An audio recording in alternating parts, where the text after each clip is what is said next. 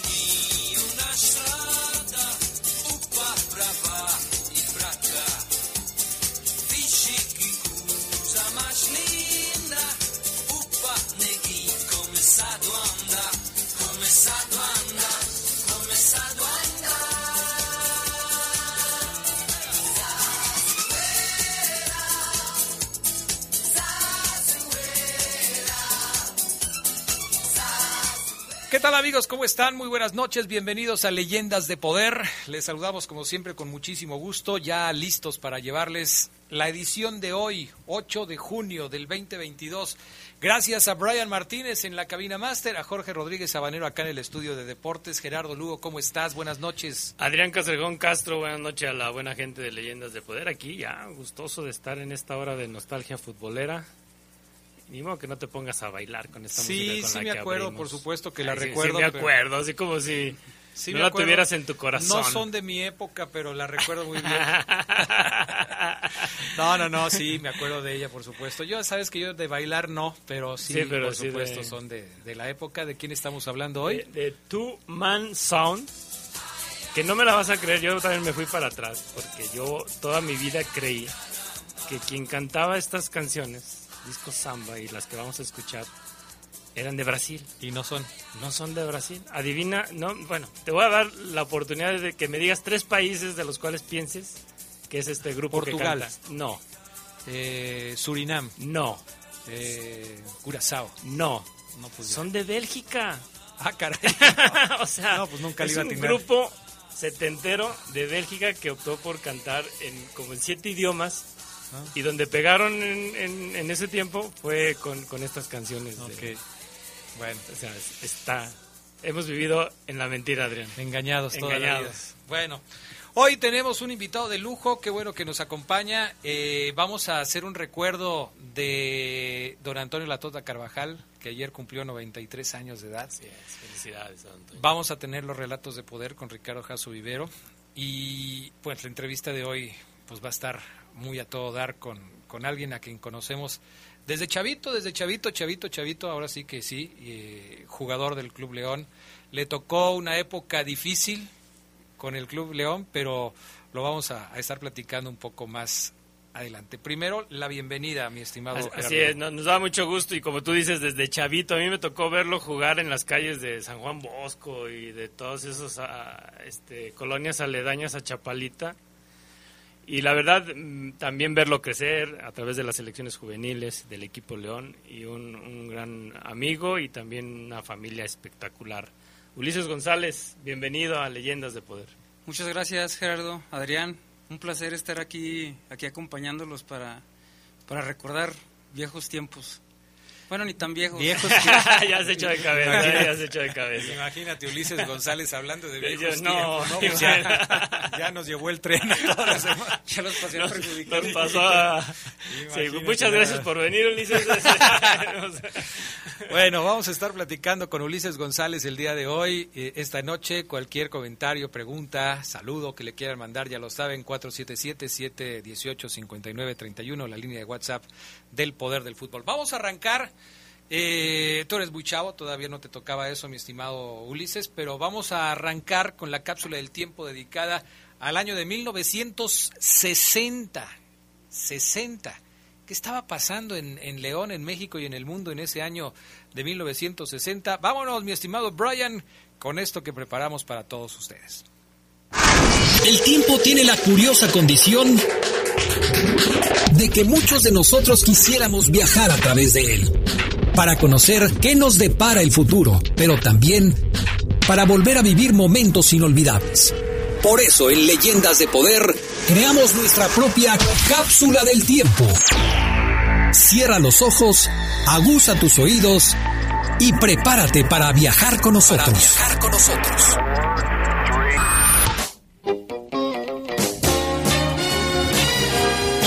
El año de 1960 estuvo marcado por cambios en la geopolítica de todo el mundo naciones que se sacudieron el yugo de las potencias tradicionales y proclamaron su independencia, revoluciones que representaban una esperanza para los pueblos oprimidos, pero que al paso del tiempo resultaron peores que lo que combatían.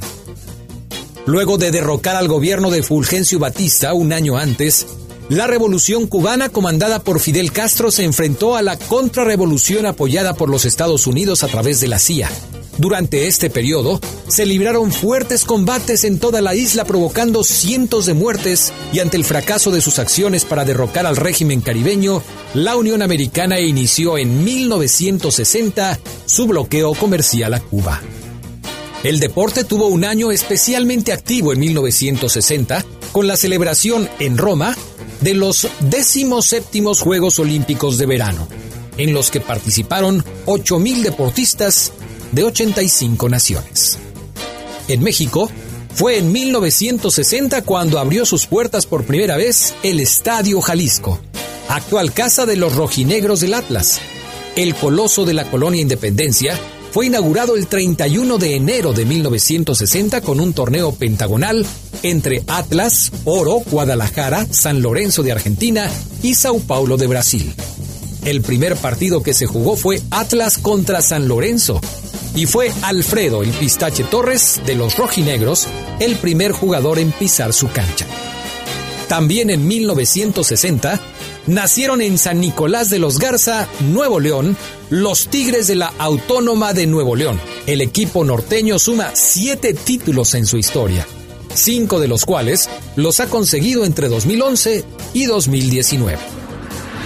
En 1960 triunfaban en la televisión series norteamericanas como Los Intocables.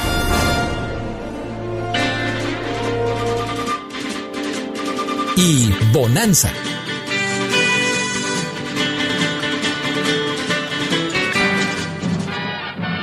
Pero también surgían nuevos clásicos de los dibujos animados como Los Picapiedra, que en México tuvieron un gran éxito gracias en parte a los actores de doblaje como Jorge Arbizu el Tata. ¿Está lista la cena? En un momento, Pedro. Siéntate. Sabes, Vilma, me he sentido muy bien toda la semana. Pues, que hacía la voz de Pedro Picapiedra. No, no estaba ganando lo suficiente. 1960 nace el Festival de la Canción de Viña del Mar. Fue en febrero de 1960 cuando nació uno de los festivales más importantes en el mundo de la música, el Festival de Viña del Mar en Chile. Desde su nacimiento, el evento desarrollado en la Quinta Vergara ha sido considerado como una plataforma de lanzamiento para las grandes figuras.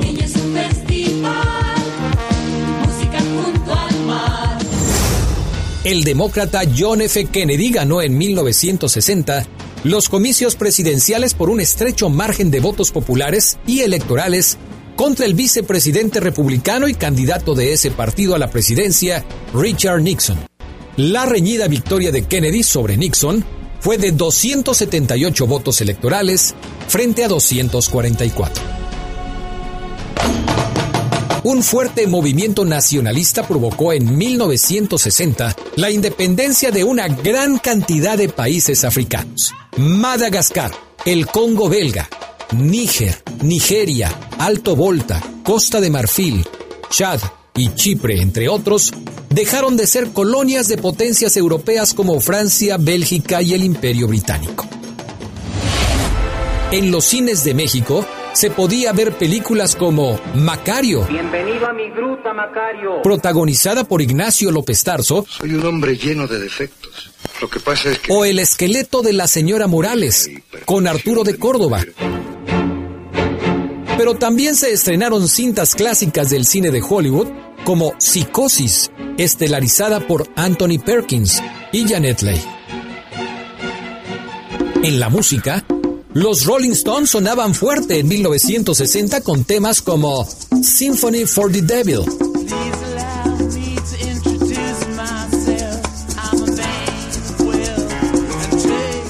Mientras que The Ronettes ofrecían una opción mucho más relajada con Be My Babe.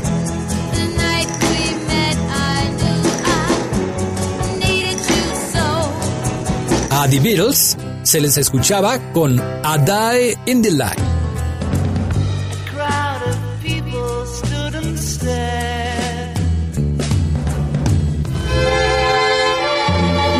Pero además de la música que llegaba del norte, México también tenía sus propias estrellas, como Javier Solís, que sonaba fuerte en la radio con Bésame y Olvídame.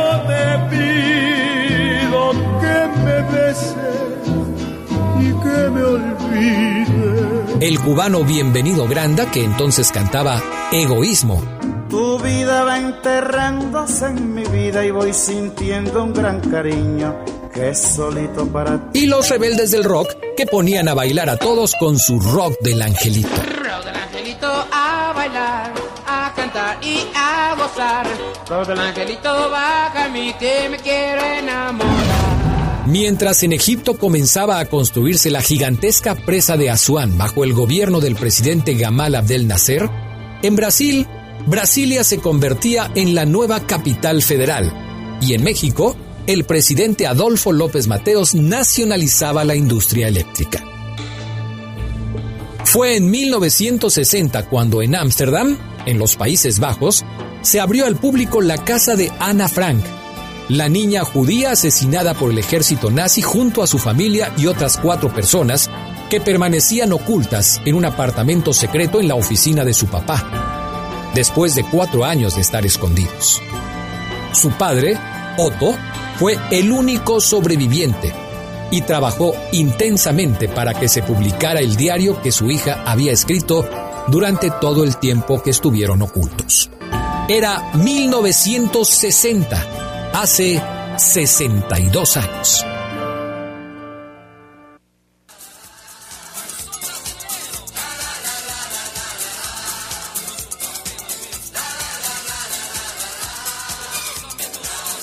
Bueno, pues ya estamos de regreso, 1960, el año que recordamos hoy en la cápsula del tiempo. En Deportes Chuy Sport contamos con gran surtido de artículos deportivos, balones, guantes, espinilleras y extensa variedad de trofeos. Diseñamos uniformes deportivos a tu agrado. Visítanos en Romita 605, Colón Industrial, informes al 477-564-8143. Deportes Chuy Sport, atendido por su propietario Ulises Huerta. Enseguida regresamos para la entrevista de poder esta noche con Ulises González, que ya está aquí en el estudio de La Poderosa. Volvemos.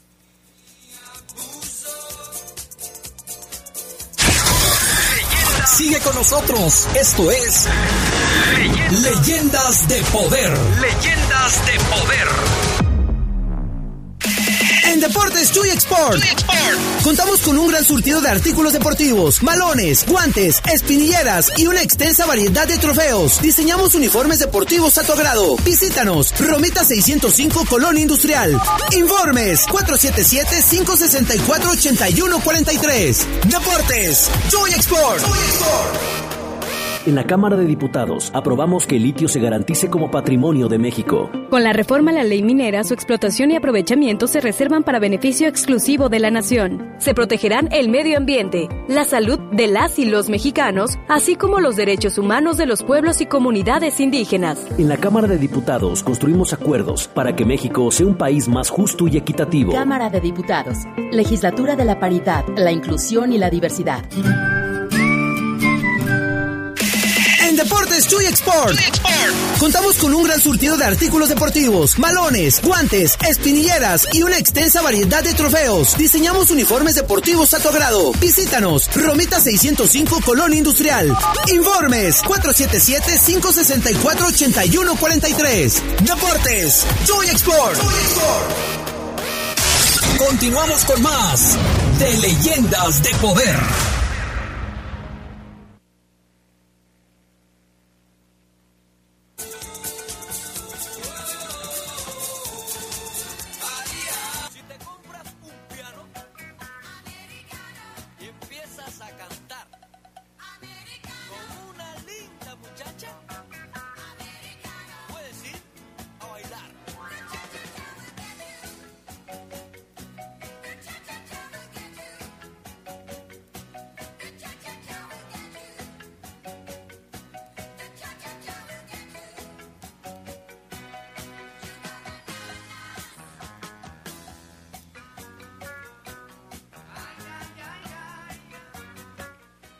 Saludos para Ulises González, que cómo no recordarlo, era un verdadero crack y un deleite verte jugar, mi estimado Ulises. Dice Marquitos Llamas de TV4 que te manda un, un saludo. Gracias, Marquito. Un gran amigo. Le mando un fuerte abrazo. Ahorita me lo acabo de encontrar aquí, en la entrada. Aquí en la entrada, así es.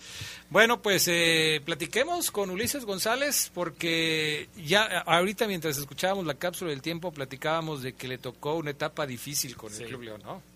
Sí, no, eh, yo creo que Ulises, pues tú fuiste uno de los jugadores que, que sí se distinguían por la juventud que tenías en ese entonces. No era muy dado el hecho de que un chavo debutara a tan, a tan, a tan temprana edad. Y yo recuerdo mucho el caso tuyo, que ibas casi casi parejeando con, con Chuy Mendoza, ¿no? E, en, esa parte, y que de repente, ¡pum! Te vimos en el primer equipo de, de León, pero este, llegaste a, estar en el vestidor de tus ídolos, supongo. Sí, sí, sí, a mí me tocó, me tocó un inicio de ensueño, porque, bueno, mi hermano Humberto me llevaba a los entrenamientos del equipo León campeón del 92, con Martín Peña, con Tita, con Marquiño, con Turrubiates, con Tena, con Tena Murguía, con, con Castañeda. Y pues eran mis ídolos, era pues lo que yo conocía de León y, el cariño pues y el, y el sueño de jugar en primera división fue por verlos a ellos. ¿A los cuántos años tenías más o menos en esa época cuando te llevaba Beto? Tendría nueve, nueve años, diez pues años, diez años más o menos. E, y sí, sí me tocó, me tocó iniciar, como te digo, un inicio de ensueño porque no había jugado ni en tercera división ni en segunda división y me ve Carlos Reynoso jugar una interescuadra de segunda división donde el Capi Ayala me tenía pues como los chicos que apenas van a, a empezar a meter en segunda división. Me toca estar ahí en una interescuadra en la que me mete 15 minutos al final de la interescuadra el Capi. Esa segunda división era donde estaba Andy Pérez, eh, el Spock Sandoval, toda esa generación de futbolistas. Entonces yo era de los pequeños, Chuy y yo éramos de los, de los pequeños, tendríamos que 16 años más o menos. No había equipo de tercera división, entonces también nos, tendría, nos teníamos que esperar a, brincar unos añitos más para poder estar en el profesionalismo. Entonces en esa interescuadra me ve a jugar Carlos Reynoso y me invita a jugar a, al equipo de a hacer pretemporada con el equipo de primera división. Entonces mi primer viaje que hago como futbolista profesional es con el primer equipo, la pretemporada de, ese León. ¿A dónde fue la pretemporada? En A Ixtapa. Una anécdota muy bonita que nos subimos al avión y era mi primer viaje en avión también. Entonces, pues ya me subo al avión y ¿con quién creen que me toca a un lado? Sentado a un lado. No sé si lo haya, Carlos lo haya... Hecho a propósito. sí, yo creo que sí. Porque aparte, aparte era mi posición, o sea, yo jugaba en la posición de pues de mi ídolo, de nuestro ídolo, yo me imagino que pues de la gente de aquí de León, de Milton, a un lado de Tita, sí. Ah, mira. Ahí me tocó, pues yo hasta tengo que fue de ensueño todo. Estaba bien nervioso desde el avión. Si, en ese tiempo hubiera habido celulares, te hubieras tomado ocho selfies, sí, selfies, sí, Sí, sí, Aparte, Tita ya se estaba peleando ahí con la zafata porque no lo dejaban Eh, tenía que documentar su maleta y no lo hicieron que la documentara, la dejó ahí abajo del asiento todo el viaje. Pero sí, estuvo estuvo muy partido que ese ese viaje y, mis inicios fueron de fueron de ensueño. Ese ese ese león de, Carlos Reynoso, de, de, Tita, eh, ¿cómo jugaba a ti? ¿Cómo, ¿Cómo te parece que se desempeñaba en la cancha? ¿Qué era lo que recuerdas de ese equipo? Eh, recuerdo que, que, fueron también muchos problemas, ¿eh? Con Carlos y los jugadores más grandes ya de, del equipo. De hecho, creo que regresan, de regreso de pretemporada, Carlos deja el equipo. Ajá. Entonces, bueno, pero pues el sello de Carlos era un equipo, trataban de ser dinámicos y, agresivos en el buen sentido de, la palabra, recuperar rápido la pelota y, terminar rápido jugadas. Era, era el juego de, siempre, Carlos. Siempre se decía o siempre se ha dicho que los equipos de Carlos Reynoso, eh, Carlos los exprimía al máximo y por eso de repente le iba muy bien en un torneo pero al siguiente ya les había sacado todo lo que tenían y era muy difícil que, continuara con ese buen paso. Sí, ese es un entrenador muy, muy, muy exigente. Ajá. Pero también te, te hacía crecer, te hacía crecer y la verdad es que sí algunos, sobre todo los jugadores ya que tenían más experiencia, eh, sí llegaban, llegaba un momento en el que chocaba con, con ellos. Pero era por la exigencia, la exigencia que, que difícilmente te permitía pues permanecer este cómodo hasta cierto punto pasivo dentro de te sacaba de, tu zona de confort. Te sacaba de tu zona de confort.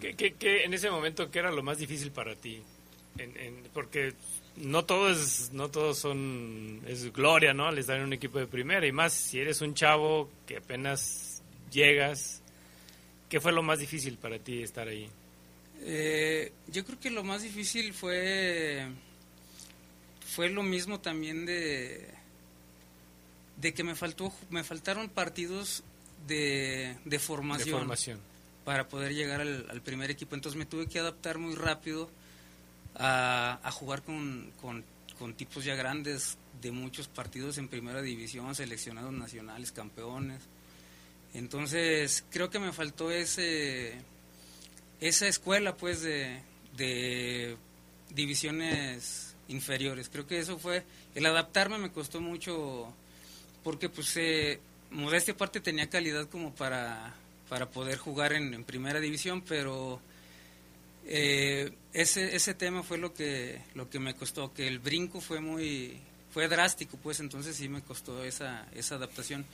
Sobre todo en el tema de, de la confianza, porque si llegas con ciertos, ciertos nervios a, pues como te digo, hasta el vuelo, hasta el, adaptarte al, estar ahí cerca de los jugadores que tú los viste que, que son tus ídolos y todo eso, hasta cenando y eso, pues te causaba cierta...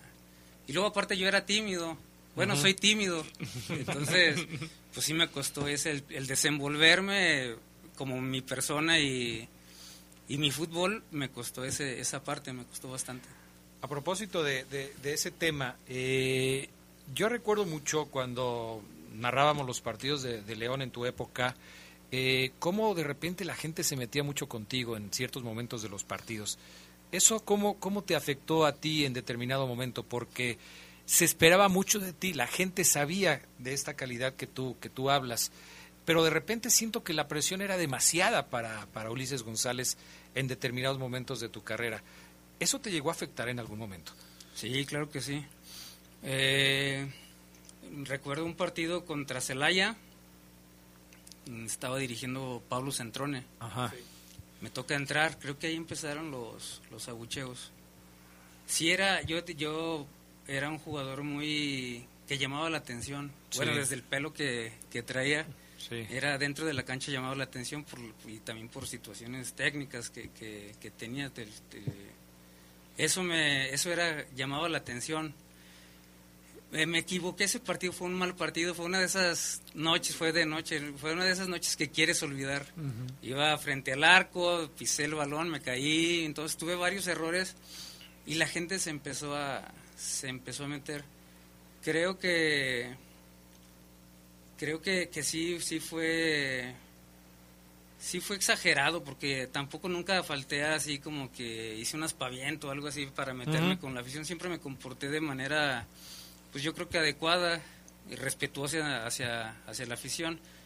Pero sí creo que esa parte fue, fue fundamental, la exigencia que, y el peso que, que, estaban dejando sobre mí, siendo que era un chico que tenía 19 años, 20 años. Sí.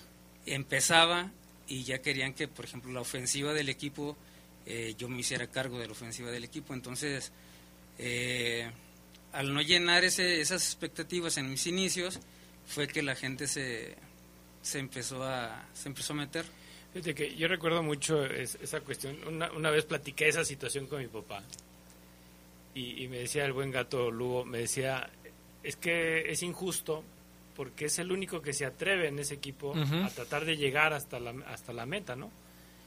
Eh, y, y, hacíamos el análisis, o sea, tú agarrabas la pelota y, eras habilidoso con la pelota. Sí, sí llegabas a la, a la, meta y había la fallabas, ¿no? Hay, sí, hay un gol que este, yo recuerdo mucho de ti ya en, en primera A contra Lagartos, creo que donde era la característica de Ulises, llevarse a todo mundo y bueno, ya dentro ya hay fallabas o no, pero, pero sí, sí me decía mi papá eso, es que es el único que se atreve y para fallarla hay que estar en el área.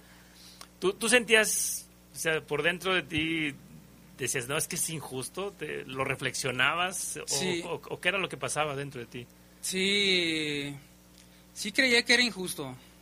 Hubo, te digo, después de ese partido de, de Celaya, eh, yo no quería saber nada, o sea, al día siguiente yo ya no quería ya no quería ir a, a entrenar, a jugar. Al entrenamiento, ya no quería ir al entrenamiento, ya yo dije, no, yo no quiero volver a saber nada de esto porque sí fue una experiencia bastante difícil, dolorosa. Entonces, a lo mejor, y todos los errores, y eso fue por también por el nerviosismo de, de los ser las primeras uh -huh. veces que pisas la cancha en primera división y, y, veo que pues es normal. Entonces, nada más que sí se, se ensañaron un poco, entonces sí pensé en ya no llegar al entrenamiento al día siguiente. Eh, les cuento esto, no creo que lo haya contado muchas veces, creo que no lo he contado ahora platicando aquí. Les confieso que, bueno, yo soy, yo soy un hombre de fe, soy católico. Sí. Entonces al día siguiente me levanto, voy al templo y, y de rodillas ahí estoy platicando con, con nuestro Señor. Entonces llego y pido fuerza y la verdad sí me sentí bien me sentí bien porque yo soy yo soy yo soy un hombre de fe como les digo. Entonces me sentí bien me armé me armé de valor y y dije pues vamos a vamos a seguirle para para adelante. Aparte en nuestra época no era sido como de que tuviéramos la herramienta de la terapia o de tener psicólogos Así que es, es una herramienta muy importante. Entonces nosotros salíamos con el apoyo, gracias a Dios yo tuve el apoyo de mi familia y los consejos de mi familia que, que me supieron encauzar y ser un, un, verdadero apoyo, pero realmente a los futbolistas de nuestra época, esos momentos difíciles los sacábamos con los deseos, el hambre y, y el gusto de jugar al fútbol. Con eso era, era nuestra arma principal para enfrentar los momentos difíciles de la carrera de, de un futbolista. Eh, nos has contado los momentos difíciles, los momentos eh, de presión, en donde te sentías abrumado, pero también seguramente viviste momentos muy agradables dentro de tu carrera futbolística, Ulises. ¿Qué es lo bueno que recuerdas, lo más agradable, lo que más te gustó de tu carrera como futbolista? Eh, yo creo que, híjole, hay muchas cosas muy bonitas en la carrera del futbolista, desde sí. los inicios, como te digo el, el, tu primer viaje en avión, tus, tus las concentraciones, los autógrafos, esa, esa parte, bueno, a mí me llamaba mucho la atención, o sea, ver a los jugadores grandes que llevaban en sus carros muy bonitos ahí al estacionamiento uh -huh. del estadio, veía, veía pues, a Medford, a Misael y a todos cuando yo iniciaba, llegar en sus Mercedes, en sus, en sus carrazos, entonces yo decía, ay, qué padre es tener un carro así, o entonces el, el, que el fútbol te dé como para eso, ya después a mí me tocó pues, llegar con un carro bonito ahí a, al estadio, llegar y bajarte y tomarte una foto con un, con un fan, autógrafos, uh -huh.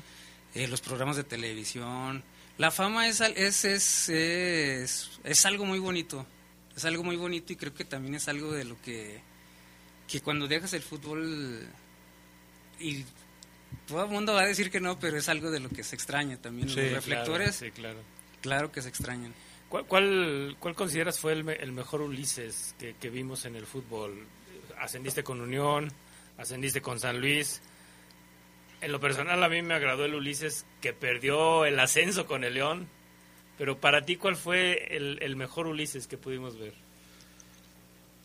Mira, para mí, bueno, cuando tuve ofertas de equipos de primera división fue cuando jugué en primera división, antes del descenso. Antes del descenso, hasta un torneo antes del descenso, había equipos interesados de primera división en mí, el, el América, el, el, Atlante, Tigres, equipos grandes de, de aquí de, del fútbol mexicano. Entonces, creo que no lo hice mal en primera uh -huh. división. Y pero sí creo que, que mi mejor, la, la, mejor versión mía sí fue en el en el ascenso contra Dorados, Dorados. ese torneo.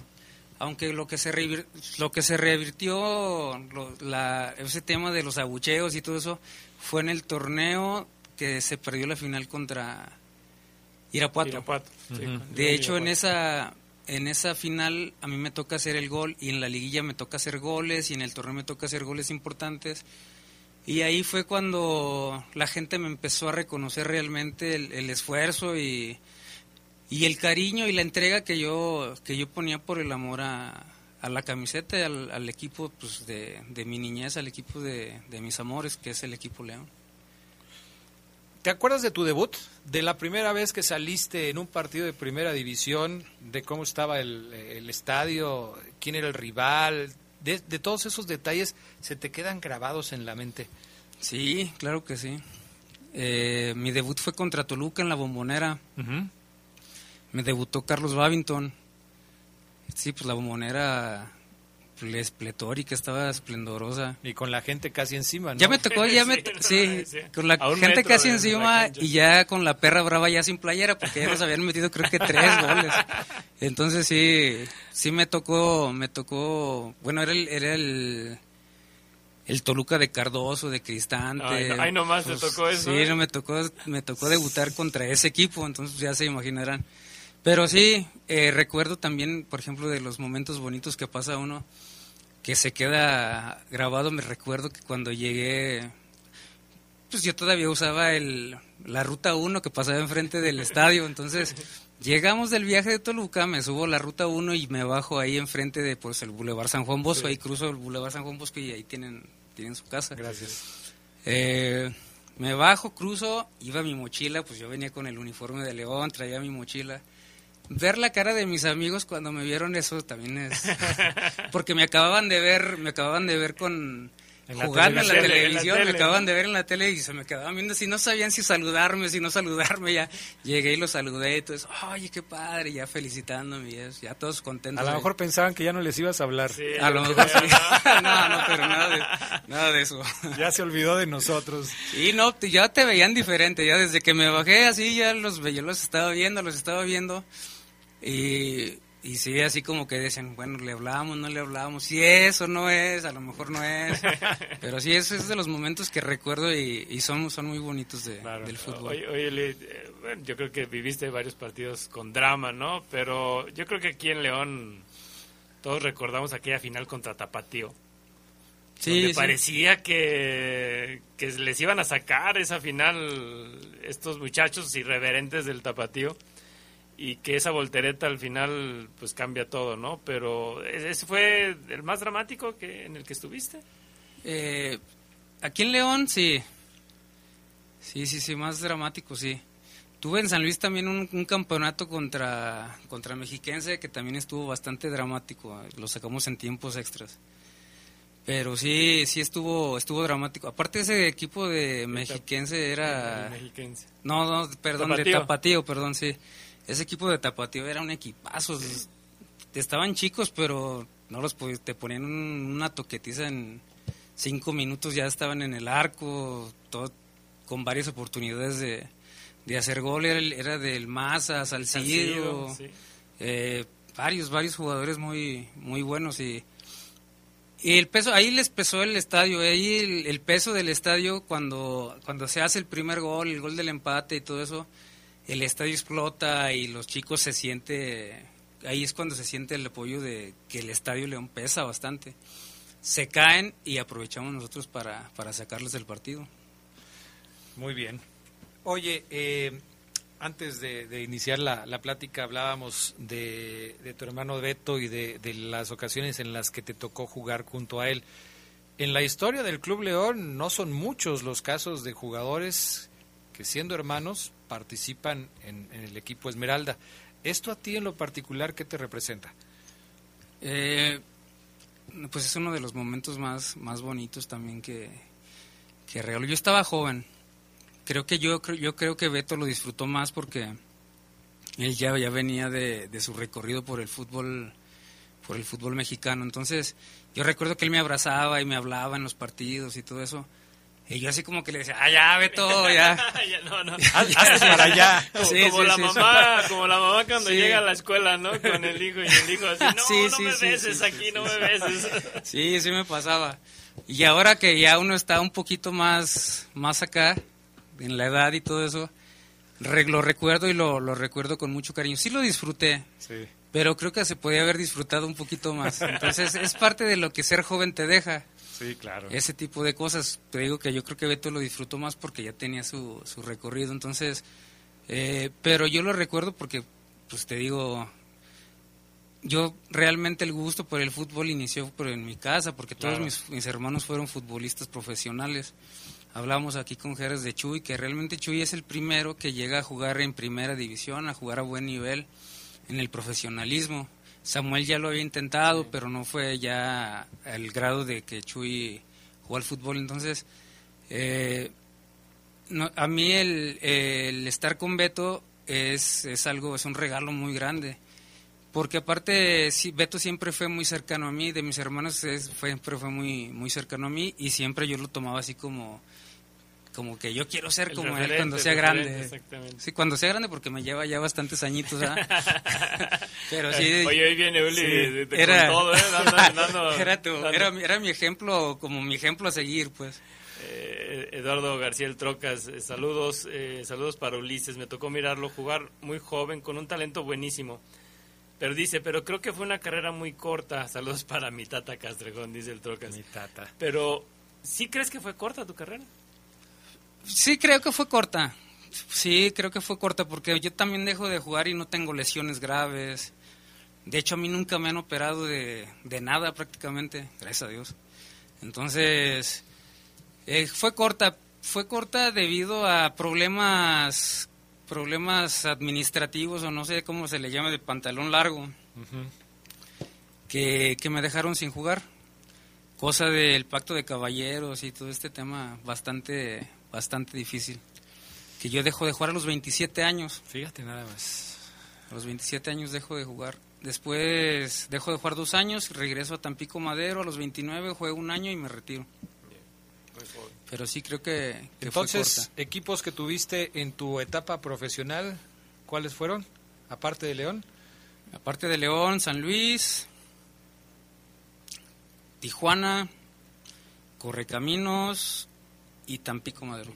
Pues fueron siempre algunos, ¿no? Sí, sí, fueron algunos. La mayoría de la liga de, ascenso. ¿Y con el Curtidores? Perdón, y Curtidores. con el Curtidores. Que prácticamente pues era, era parte de León, porque era, era filial de León. Los jugadores que jugábamos en Curtidores, todos éramos propiedad de León. Entonces, o a lo mejor por eso se me pasa también mencionarlo. pero, imagínate que en pero los también Curtidores. Imagínate todo eso, ¿no? No, pero que, que, que el que el Curtidores fuera filial de León en los 70 imagínate. o sea, en la vida. de hecho, cuando se presentó Curtidores aquí, cuando fue la presentación de Curtidores, fue contra León. Una goliza. Una goliza, pero el estadio estaba azul. El estadio León estaba azul. había, dos, había dos o tres banderas de León, pero el estadio estaba azul. Cosa también que bueno, a mí me impresionó. Yo recuerdo mucho el, bueno, el día de, que ganan el, ascenso, el Unión. Estuvimos transmitiendo ese partido en, eh, este, en el estadio y fue, fue, me hizo recordar mucho lo de la final del 92 por el ambiente que se vivía en el estadio. O sea, ese, ese Curtidores hizo revivir el amor por esos colores de la Unión de Curtidores. Y se veía espectacular el Estadio Sí, León sí. ¿eh? en, esa, en esa final de, de ascenso, se veía realmente espectacular. Con, con todos los jugadores que estuvieron ahí, eh, incluido Ulises, la verdad que fue, fue espectacular. Bueno, eh, ¿Vamos a la sección? vamos a la sección, ¿no? De una vez. Ok. Adelante. Te, te vamos a, te vamos a meter un poquito en problemas, A ver. pero sí, este, es como un toquecito que te voy a mandar y le tú me lo regresas de primera ¿La intención. regreso de primera? Sí, en cortito, así breve. ¿Quién ha sido el entrenador que más te ha regañado? Carlos ¿O que más te, Reynoso. te regañó más? ¿Qué Sí, te sí, decía? ¿De palabras? No, sí, me, me regañó bastante, hasta me concentró un mes. No, no, no, era, eran regaños constantes. Bueno, eh, al principio, sobre todo cuando acababa de llegar aquí a León, que estábamos en la Liga de Ascenso, eh, me regañó bastante porque estaba cuando él, cuando él llegó yo estaba lastimado, me, había desgarrado y tenía tres meses sin jugar. Eh, pero ya cuando regresé y todo eso, sí, en los entrenamientos, en todo eran, eran regaños. Pero yo sabía por qué, por qué lo hacía, entonces pues los aceptaba y a seguirle dando. Ulises, el jugador al que le hayas pedido un autógrafo. Jugador al que le haya pedido un autógrafo. Híjole, fíjate que, pues varios, ¿eh? Cuando estaba chiquito, yo recuerdo que cuando Beto me llevaba a los entrenamientos tenía mi cuaderno con fotos, del, con recortes de periódico de todos los campeones del 92 y coleccioné ese cuaderno con el campeonato, con los campeones del 92, eh, con tenían la foto y abajo su autógrafo, Su y tenía mi cuaderno, sí. Ya no sé dónde quedó, pero sí los coleccionaba. No, ahorita si lo vendes, ese sí le sacas buena Sí, sí, lana. Oye, ¿cambiaste? Perdón que Sí, me no, meta sí, aquí no. lo de Geras Lugo, pero ¿cambiaste playera con alguien? No era muy dado a eso. Pero déjame te digo con quién cambié playera. Con Chuy Mendoza. Cuando él estaba en el América. Creo que nada más. Nada más con. Por ahí debo de haber cambiado con algunos más jugadores, pero la que recuerdo así con cariño y que Ya, pues, tu y la, de- compadre y la de debo de tener. Sí, es mi compadre Sí. desde que estamos. Seguimos viéndonos y seguimos siendo muy buenos amigos. Pues sí, desde que estábamos chiquillos, desde los 12 Eh, años por ahí. Estábamos, fuimos creciendo juntos ahí en el equipo. Perfecto. Ok, eh, Ulises, jugador que te haya caído gordo. Jugador que me haya caído gordo. Híjole, hay varios, ¿eh? Déjame te digo quién me cayó bien gordo. Híjole. mm. Bueno, yo, yo he sido así como de que me llevo bien con, con la mayoría, pero ¿quién me caía gordo? Híjole, Misael sí caía gordo de ¿Misael te repente. caía ¿eh? Sí, gordo? sí, sí. ¿Y de los que no eran tus compañeros? De los que no eran mis compañeros, que me haya caído gordo. Un rival ahí. que- No, ¿sabes qué? Bueno, Misael ahorita digo de broma porque estamos aquí cotorreando, pero... ya le pensaste, Uli. No, ahorita ya me acordé de que sí me caía bien gordo, fíjate. Era, era mi compañero en San Luis y era mi compañero. Cervantes. El central, ¿te acuerdas de Cervantes? Diego Cervantes, Diego Diego Cervantes, Cervantes, el sí. central, el grandote. Eh, a decir, ay, no inventes, cómo me hacía batallar. Hasta llegar y verlo, decía, ay, ay, ay. Ok, Uli, me vas, a, me vas a escoger una sola respuesta, ¿vale? De dos que te voy a dar. ¿Carlos Reynoso o Carlos Bracamontes? Carlos Reynoso, ¿Ascenso del Unión o ascenso con San Luis? ascenso con San Luis. Ahora, bueno, con la etapa que estaba viviendo Ulises, este, ¿Ulises jugador o qué prefieres? ¿Al Ulises entrenador? No, al Ulises jugador. Al Ulises jugador. Y ahí te va, esta sí, piénsale bien. ¿Chuy González o Beto González? Híjole. ¿Por qué hacen esas cosas? Samuel González. Samuel, ya, ya. Sí, sí, sí, sí. Ah, Gerardo. Nah, me quedo con los dos. Los dos son importantes en, en mi vida, en mi carrera, porque Chuy, Chuy era mi entrenador desde que estábamos en el Salesiano. en el Salesiano. Era mi entrenador y realmente, técnicamente yo llegué a León ya siendo, ya, ya teniendo cosas importantes técnicamente gracias a, a Chuy, porque Chuy fue de lo futbolístico, técnico y eso, él fue mi, él fue mi formador. Entonces ya cuando llego yo a León ya veía, ya le pegaba con la izquierda, ya, pues prácticamente ya tenía lo que fui desarrollando ya. Llegaste como un jugador hecho prácticamente. En un Sí. 90-80%. Técnicamente sí. Aquí, aquí lo, lo curioso es que Chuy y Beto, la verdad, magníficos defensas centrales, y Ulises no sacó nada de defensa.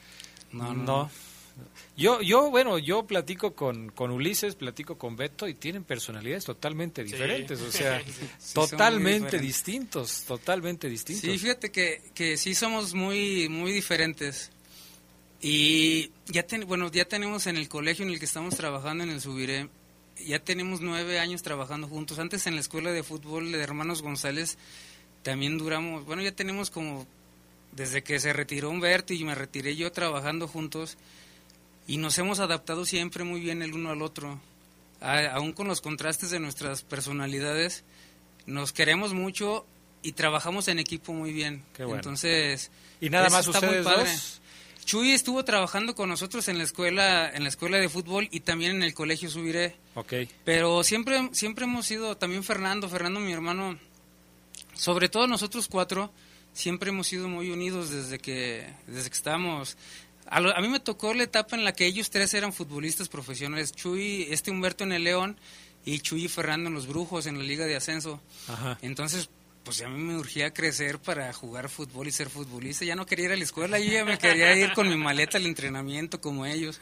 Entonces, eh, bueno, retomando el tema de las personalidades, los cuatro somos muy distintos, pero creo que pues el cariño que, con el que nos mi mamá nos formó de hacia la familia y hacia los hermanos creo que que prevalece ante todo ese tipo de situaciones y, contrario a lo que muchos hermanos eh, dicen que no se llevan bien y todo eso que me ha tocado ver eh, nosotros nos llevamos bien y, tratamos de por el tema de Beto y mío que que realmente él desde bueno yo lo vi siempre como un padre o sea tal cual a Beto y sigue siendo igual, o sea, él es como si fuera mi, mi papá y nos ven juntos y pues sí parecemos padre e hijo. ya estás dando con todo, Beto. ¿eh? Aguas, Beto, aguas. Vamos a pausa, regresamos enseguida con los relatos de poder con Ricardo Jasso, que nos tiene preparado también algo muy especial. Volvemos. Sigue con nosotros, esto es Leyendas de Poder. Leyendas de Poder. En Deportes Chuy Export. Contamos con un gran surtido de artículos deportivos, malones, guantes, espinilleras y una extensa variedad de trofeos. Diseñamos uniformes deportivos a tu agrado. Visítanos, Romita 605 Colón Industrial. Informes 477-564-8143. Deportes Chuy Export. Mi hijo tiene hambre de gloria. Es deportista. Mi hija tiene hambre de crecer. Es artista. Mi hijo tiene hambre de aprender. Es estudiante. Mi hija tiene hambre. Hambre de comida. Estoy desempleada. Nadie en México, por herencia del pasado, debe pasar hambre. Por eso, desde el Partido del Trabajo impulsaremos el programa Hambre Cero, que otorgará alimentos a quienes no tienen que comer. El PT está de tu lado. Ahora la igualdad sustantiva entre las mujeres y los hombres es en México un valor constitucional. Así, se asegura que mujeres y hombres tengan el mismo trato y oportunidades iguales. Goce y ejercicio de los derechos humanos y las libertades fundamentales. Una adición al artículo primero de la Carta Magna, aprobada por el Senado, dispone que el Estado garantice ese principio. Senado de la República. Sexagésima quinta legislatura. Continuamos con más de Leyendas de Poder.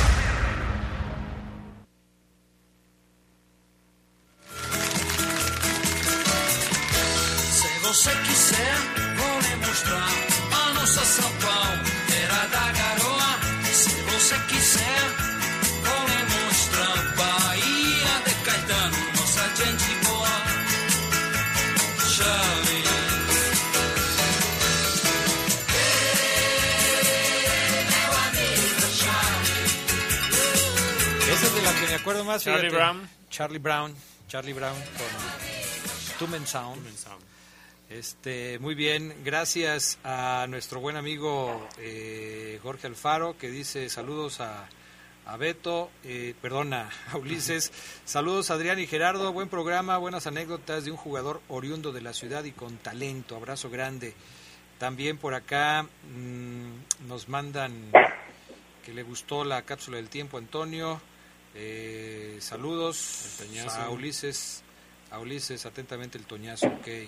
Y a Gonzalo Falcón, que también nos, nos escribió mandándole saludos. Y el doctor. Yuri Contreras pregunta, ¿y si es Ulises? Porque pusieron a Jaime Ramírez para, porque tiene la misma voz. No, sí es. sí es Ulises. ¿Cuándo es la conferencia de, de- Mañana, de Yuri mañana a las Laura? 7 de la noche. En la Universidad La Salle. En la Universidad La Salle. Bueno, ahí nos vemos, mi estimado Yuri y Laura, para platicar, para escucharlos a ustedes platicar de su más reciente ascenso al Macalu. En la línea ya está, perdón, Ricardo Jaso Vivero para platicar de los relatos de poder. ¿Cómo estás, mi estimado Ricardo? Muy buenas noches. Aquí te saludamos nuestro invitado Ulises González, Gerardo Lugo y un servidor. ¿Cómo andas? Buenas noches, Adrián Gerardo, nuestro invitado Ulises González, un futbolista con magia en los botines, que recuerdo cómo dejaba rivales eh, atrás cuando driblaba, con esa visión para asistir y con cargando el peso de un equipo que peleaba el descenso a los 22 años. De verdad que escucharlo en esta entrevista es un deleite.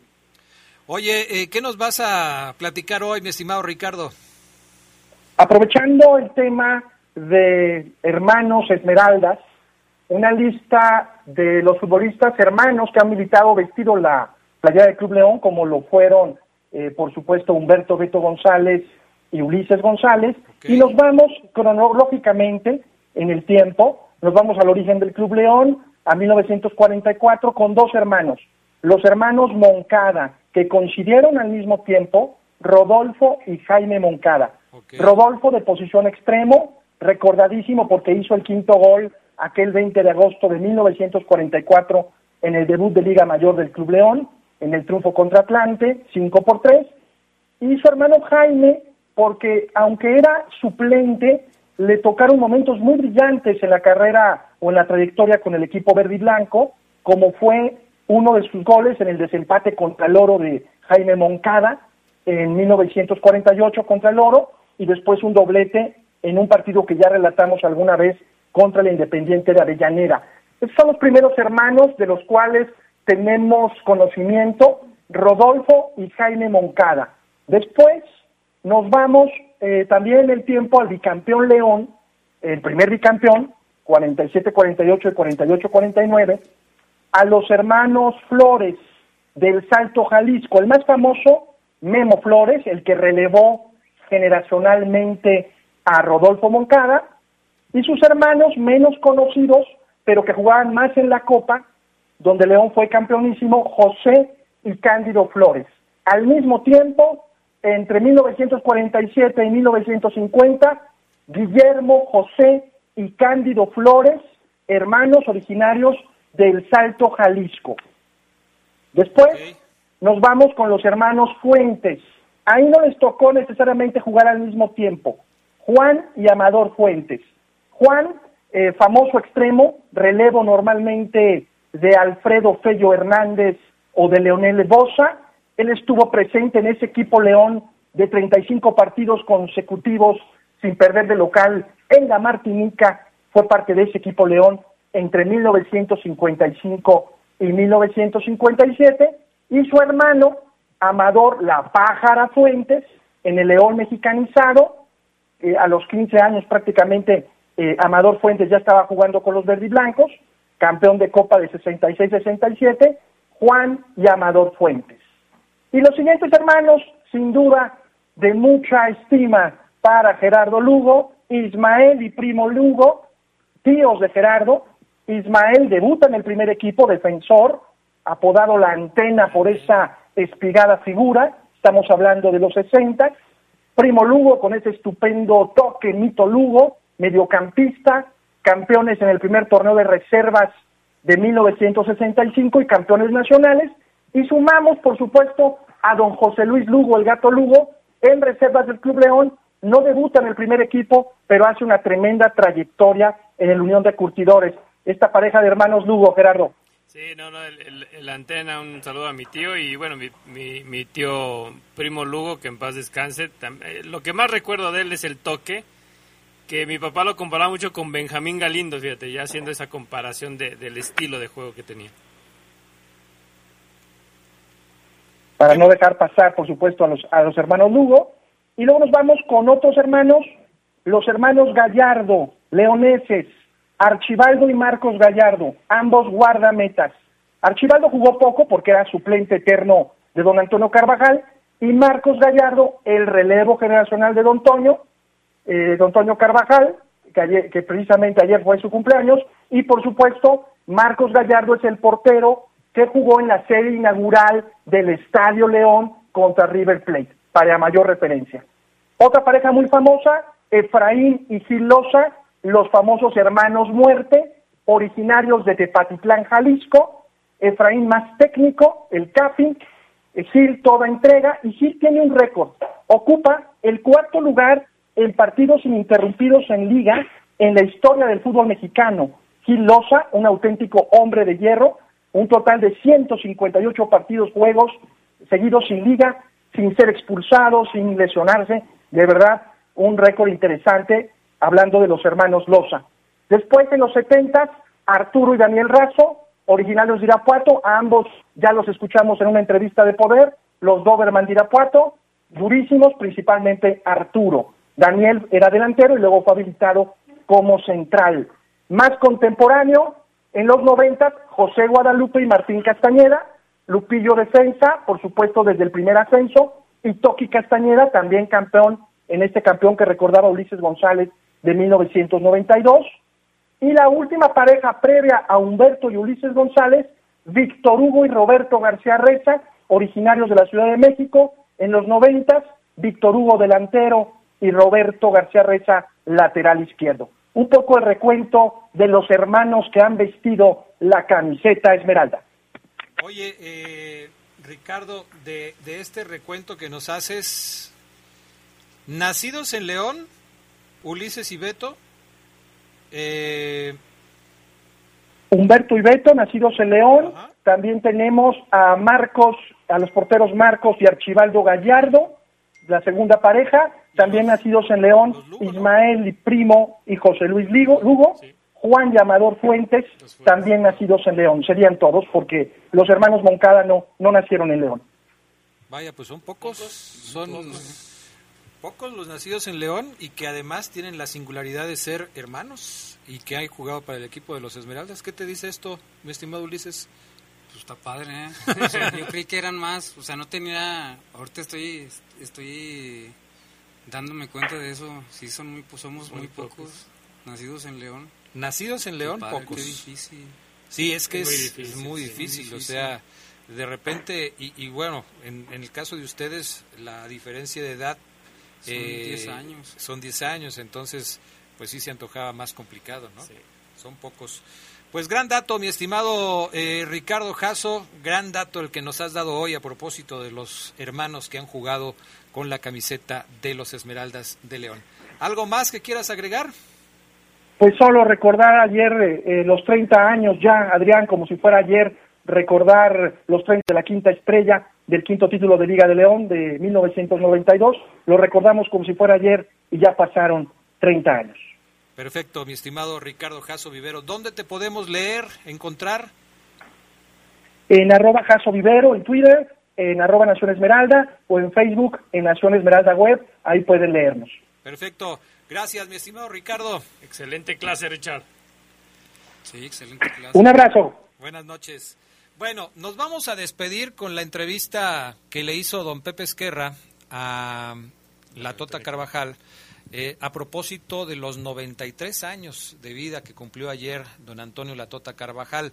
Eh, obviamente quisimos hacer este, este recuerdo, pues poniéndolos a los dos, que fueron compadres en vida, que fueron muy buenos amigos y que, bueno, nos recuerda tanto a don Pepe como al eh, señor don Antonio Latota Carvajal. Pero antes de escucharla, porque ya con eso nos vamos a despedir, mi estimado Ulises González, gracias por habernos acompañado esta noche aquí en La Poderosa en Leyendas de Poder.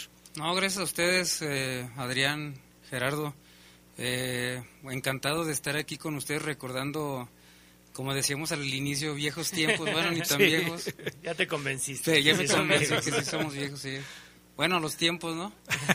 Eh, no, muchas gracias por la invitación. Encantado, encantado de estar aquí con ustedes y espero que no sea la última vez. Así, así, así va a ser. Va a ser el primero de una serie, ojalá. Gracias, Ulises. Gracias a Brian Martínez. Mi estimado Brian, dejamos correr la entrevista y cuando termine la entrevista nos despedimos de Leyendas de Poder. Gracias, buenas noches. Leyenda a leyenda. Esto es De Leyenda a Leyenda.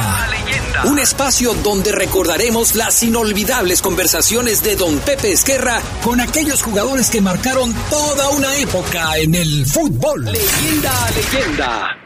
Hoy tendremos una gratísima sorpresa. Estamos para saludar a través de estos micrófonos al gran ídolo del fútbol mexicano, al famosísimo Cinco Copas, don Antonio Carvajal. Eh, Toño, haciendo un poquito de historia, ¿nos podrías contar cómo fue tu contratación para venir de un equipo tan grande como era en España a defender los colores del equipo León? ¿Quién fue el contacto o cómo fue tu contrato con el equipo León? Bueno, puedo decir que fue un accidente personal. Resulta que cuando yo llegué de, de Brasil, de haber jugado en la Copa del Mundo de 1950, el España, por desgracia, desapareció. Y estando yo en la casa de ustedes, allá en México, en la ciudad donde yo vivía, fueron a verme unos directivos del oro. ¿Cómo averiguaron mi dirección? No sé, ni nunca lo averigué por los circunstancias que se presentaron posteriormente. El caso es que llegaron, llegó una persona que era dueño del oro, ¿verdad? que me entregó un cheque en blanco para que yo le pusiera una cantidad determinada. Sinceramente no supe qué hacer. Sino que le dije, pues la verdad no sé qué hacer, déjeme pensarlo. Y me dijo, bueno, ¿qué le parece si nos vemos en el hotel, que desgraciadamente no me acuerdo cómo se llamaba, que estaba ahí en Donceles, que era donde entonces parábamos todos los equipos de fútbol. Y resulta que al día siguiente que llegué, pues llego a ese hotel, pregunto a unos señores de un equipo de fútbol, necesito mandar que están esperando. Pues subo, y el primero que me encuentro es al señor don Antonio se nace en paz descanse, me hizo muy raro, ¿verdad? Me dice, bueno, ¿qué estás bien con nosotros? Yo pensando que era el oro, creyendo que era el oro, pues dije, sí, pues así me dijeron que, que me presentara, pues aquí estoy. Y sin más, vine con el equipo León, al- me di cuenta, me di cuenta hasta después, porque estaba Plata, Bravo, Saturnino, Molina, el señor presentar. ¿Y? No, pues ya firmaste con el equipo León. ¿Cómo que con el equipo León? Bueno, pues a, grandes rasgos, así fue como llegué yo al equipo León, del cual no me arrepiento, pero sí me apelé mucho con los señores del oro, por cierto, los señores Sandoval, entonces propietarios de aquel campo oro, ¿verdad? Y esa fue mi, mi integración al equipo León. Pasaron de 1950-51 a 55-56, cinco años para que León volviera a ser campeón y nuevamente Antonio Carvajal como portero campeón del equipo León. ¿Qué diferencia encontraríamos, Toño, del equipo de 1951 al equipo que fue campeón en 55-56? Lo que me gustó mucho de ese equipo León, todos los años que yo estuve conviviendo ahí, fue la gran camaradería que existía entre todos los componentes del equipo.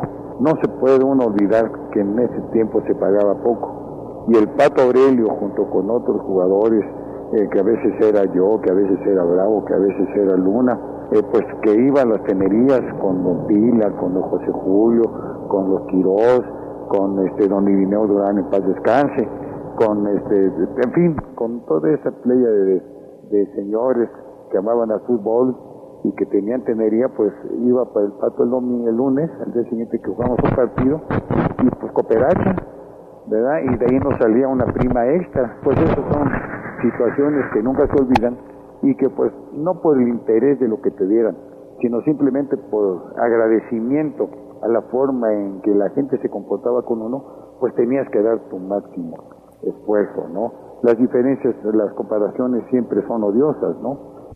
Eh, Toño, ¿qué ambiente encontraste tú? Estamos hablando del año de 1950, ¿no? ¿Qué ambiente encontraste tú en el equipo León y con los compañeros que formaban parte del equipo? No, extraordinario. Basta que decir que yo había tenido la oportunidad de ir con Abel, que entonces era preparador físico del equipo León. Él había ido como entrenador de nosotros a la Olimpiada en 1948 en Londres. Entonces, pues, el, el- el llegar con cinco compañeros míos del equipo España, con el entrenador del equipo España, con Abel y luego con el buen recibimiento de gente tan decente, gente tan capaz, gente tan extraordinaria que le dio mucho nombre a la ciudad de León y al equipo León y que hasta la fecha eh, están viviendo ahí como Toño Batalla, como Alfredo José Paz Descanso, como mi compadre Varela, como Bravo, como el Pato Aurelio, como Fernando, que todavía me, me alcancé un poquito con él, etcétera, y con mi compadre Luna, ¿verdad? Con el Leonel Bosa, eh, con la Villa Hernández. Oye, pues una camada extraordinaria, además un grupo de amigos tremendo, ¿no? Esta anécdota, mira, era tanto el cariño que sentíamos por el equipo. No éramos buenos deportistas, no éramos buenos deportistas. Nos dolía perder un partido. Nosotros teníamos que ganar a como diera lugar, a grado tal que a medio tiempo, en muchas ocasiones, hubo buenos encuentros de box entre nosotros. Que porque tú no corrías, que porque no estaba parado, que porque el otro había perdido la pelota. Pero eso, en lugar de buscar un distanciamiento, nos acercaba más y salíamos con la victoria y al final grandes abrazos y grandes compañeros. Bien, yo recuerdo que hace algunos años me platicabas, Toño, que a ti el fútbol que te apasionaba, que tú hubieses querido jugar profesionalmente el fútbol americano. Sin embargo, el destino te llevó al fútbol soccer. Sí, efectivamente, yo nací de- del, fútbol americano para jugar fútbol soccer. Yo jugaba en la Way eh, fútbol americano, ¿verdad? Entonces estábamos entrenando nosotros y el España tenía que pasar forzosamente por ahí, por el campo de, fútbol americano y me vio el señor Manises, que entonces era el entrenador del Club España, me vio agarrarlo el ovoide, ¿verdad? Y entonces, pues, caray, se quedó y se quedó y pues con jugadas como portero, como los, se habrán dado cuenta los que son aficionados al fútbol americano, las estiradas que se dan los, los, receptores, ¿verdad? Y entonces, en al término de un entrenamiento, se me acercó el señor y me dijo, oiga, ¿no le gustaría jugar fútbol? Le dije, pues mira, a mí la verdad me gusta más el fútbol americano. Dice, pero en ese, estábamos así platicando, cuando pasa el Capi Laviada, en paz descanse, y me dice, mire, le presento al señor Laviada. Yo había oído hablar de Laviada, que era un gran jugador, y me dijo, oye, este chaval, ¿por qué no te dedicas al fútbol? Ya te vi que agarras bastante bien esa, ese, ese baloncito, ¿no? Y pues quedó en, veremos la, la situación, pero yo en mi, en mi niñez había jugado con el equipo Oviedo y en el Oviedo habían salido varios jugadores para irse a probar al América e incluso se quedaron como titulares los Arnauda, los Ochoa, Gallegos, el Cantinflas Sánchez, que en paz descanse. Y ellos me estaban invitando, ¿por qué no vas con nosotros? Y mira que en el América, mira por aquí. Y desgraciadamente cuando me decidí a ir al América, pues tuve eh, una mala, pues una mala mañana, ¿no? Una decepción enorme, pero que me sirvió mucho. Que cuando yo llegué estaba un tal señor Aro, que era entonces el pues el directivo mayor del equipo América y le dije que me habían invitado a entrenar unos compañeros del equipo que ellos habían participado. Ah, te dice, ¿tú quién eres? Pues soy, ¿cómo te llamas? Ya le dije, Antonio Carvajal. ¿Y qué eres? Portero. Me dice, este, le digo, ¿dónde me he visto? Me dice, mira, ¿ves allá? ¿Ves aquella esquina? Le digo, sí, ahí te vistes. Y me dio una, una, una tristeza enorme, el que era un llano donde había puras vacas y animales y eso, ¿verdad? Y me dolió tanto que llegué al trabajo donde yo estaba en una vidrería como cortador de vidrio y me dijo el dueño que qué había pasado, paz descanse señor Alfonso del Río y le dije, no, pues fíjate que fui a la América y no me aceptaron. ¿Cómo que no te aceptaron? Dice, bueno, aquí no hay más que dos. O quieres el trabajo o te vas al España. Y pues no me quedó otra, necesitaba el trabajo y él me mandó al España y resulta que en 15 días fui titular del España. Y bueno, Toño, pues eh, agradecemos mucho la gentileza. Ah, bueno. Gracias por todo. Un abrazo, Toño.